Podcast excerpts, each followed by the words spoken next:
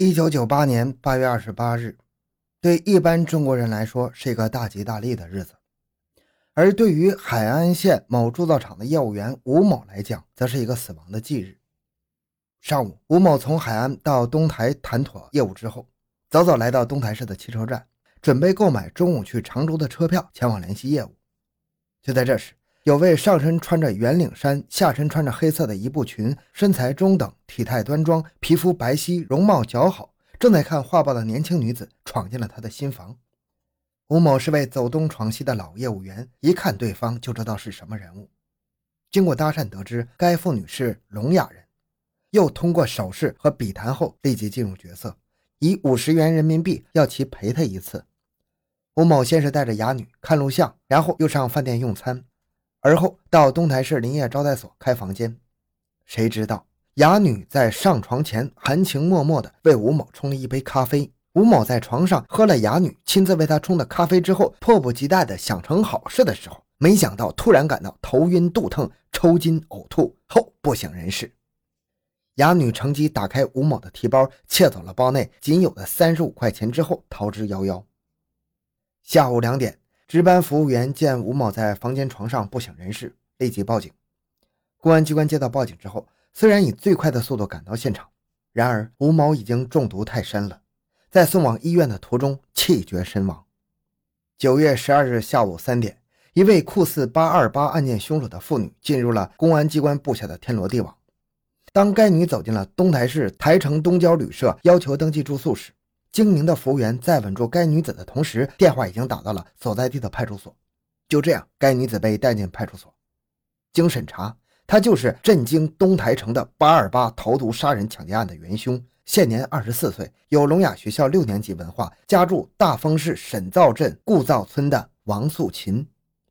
别看她是个聋哑残疾人，却是一个五岁孩子的母亲，是一个走南闯北的老江湖。然而，再狡猾的狐狸也斗不过好猎手。在具有丰富侦查经验的侦查人员面前，经过手势、笔谈等交锋，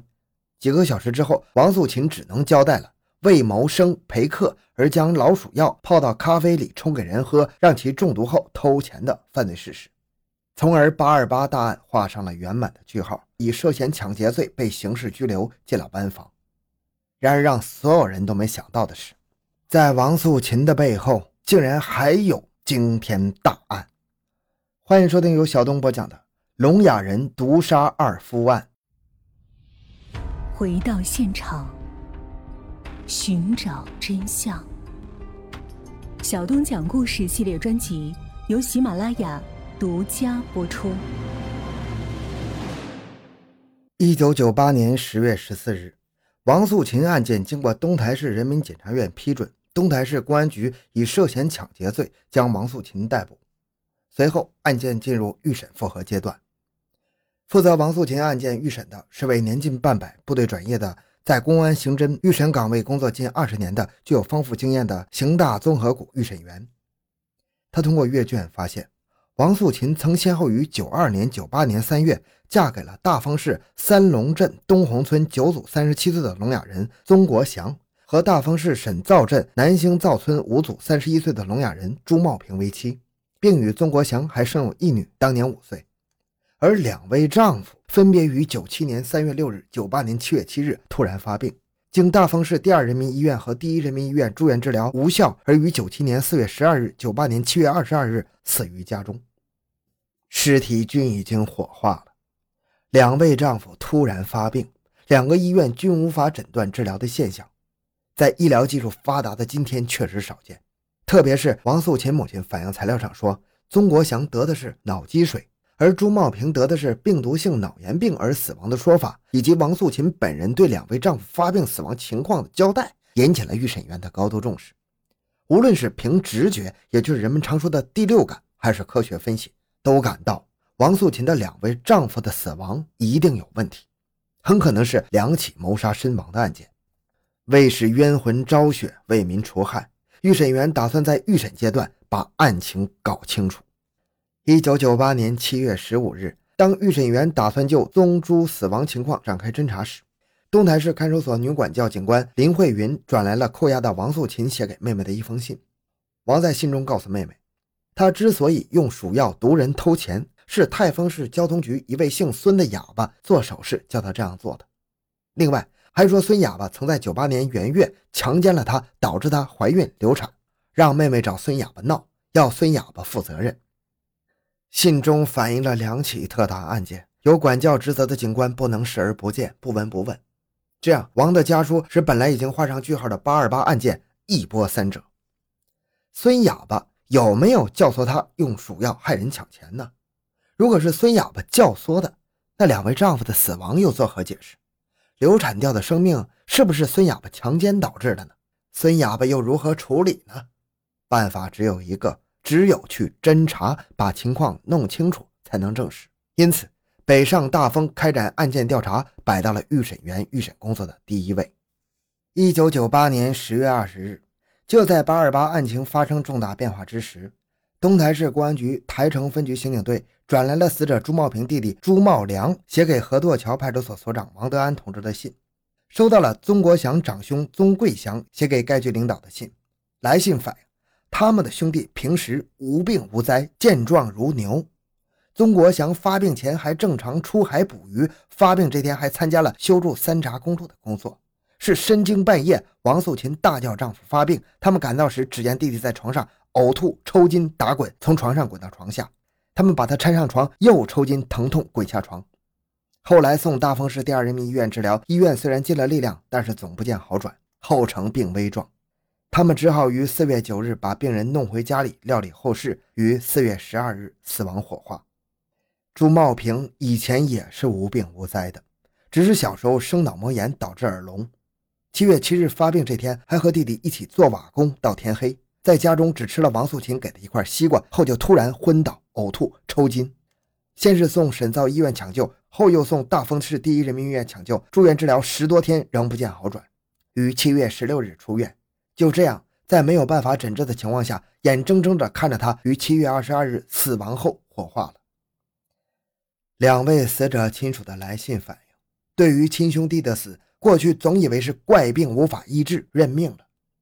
而自从见了王素琴用鼠药杀人抢劫的新闻报道后，联想起他们亲人的发病情况与八二八案件受害人症状相同，一致认为。也都是王素琴所害的，请求公安机关查明事实，严惩犯罪。案情引起了刑警大队大队长的极大重视，他当即拍板开展侦查，并指示要填写侦查报告送局领导审批。人手车辆有困难，由大队统一调配，并指示此案一定要查到底，当即在侦查报告上签字画押。有了尚方宝剑，北上大丰实际侦查合法有序地展开了。一九九八年十二月一日。两名肩负重任的胡子警察抵达了大丰市公安局，案情引起了重视。经传唤孙哑巴以及询问其妹妹王素明等有关人员，弄清了王素琴诉说的被教唆的强奸基本情况，两起案件基本排除。继而，他们到了大丰市第一人民医院、第二医院走访医生，调取了宗国祥、朱茂平的病历档案、病历证明。这两个病人均因为是经医院治疗不见好转，家人要求出院的。随着侦查工作的深入开展。宗国祥、朱茂平死因进一步明朗，一条条线索出来了，一个个疑点产生了。从死者亲属的真实反应证实，王素琴不是一个安分守己的人，离家出走被找回，与他人合伙偷家中钱财被发现，因为与婆母不和放火烧房后被邻居发现扑灭。同时，王素琴是一个可怕的女人，两位丈夫突然发病，均只有她一个人在身边。通过对王素琴妹妹王素明以及孙哑巴等人询问谈话，证实王素琴就有关案情没有交代真实情况。通过案情分析，凭直觉都觉得是曾国祥和朱茂平死于中毒。然而，是不是中毒，中的什么毒，直觉是代替不了法律的。为了证明问题，案情汇报到盐城市公安局刑警支队，请求上级指导和协调，请求法医对两起案件中毒死亡情况进行法医学分析论证。随后，盐城市中级人民法院法医胡勇来到东台，与东台市人民检察院法医崔爱明、公安局法医吴军、吴泽一起听取了宗国祥、朱茂平案件的情况汇报，然后仔细看了两个人的病历材料。他们反复的看，认真的记，从病历首页到出入院记录，以及病程记录和护理记录，直至 CT、脑电图、化验报告，逐一进行查阅分析。经过一天的分析论证，法医们一致认为。两个人符合毒鼠强或者是氟乙酰胺等毒物的中毒死亡。有了法医学权威性的结论意见，加上侦查中取到的有关证据材料，侦破工作进入了攻坚克难的阶段。预审警官采取晓之以理、动之以法的迂回审讯，先让其交代了八二八案后的活动情况，让他陈述孙哑巴教唆强奸的情节，继而令其交代合谋偷家中钱财以及与婆婆吵架以及放火的违法事实，而后以其说假话、不肯交代真实情况为突破口进行批评教育，最后以调取的证据为炮弹，单刀直入，猛攻了近四个小时之后。王哭诉着交代了用老鼠药毒死两位丈夫的犯罪事实。原来，她见丈夫曾国祥有外遇之后，就曾与之有过吵闹，但是丈夫非但不改，反而提出和她离婚。她一气之下，在九七年三月六日到临近的小街小摊上买了包老鼠药，中午回家后将少量的药粉拌到了曾国祥的饭碗里，导致其食后中毒，后因医院不能查明病因，医治无效而死亡。而第二位丈夫朱茂平是因为家人介绍成亲的，本来就不满意，加之丈夫坚持要生孩子，又不准她外出打工，愤恨之下，于七月七日下午在街上购买了两包老鼠药，晚上回家后将少量的药粉撒在西瓜瓤上给朱茂平吃，导致其中毒，又因医院不能查明病因，无法医治而死于家中。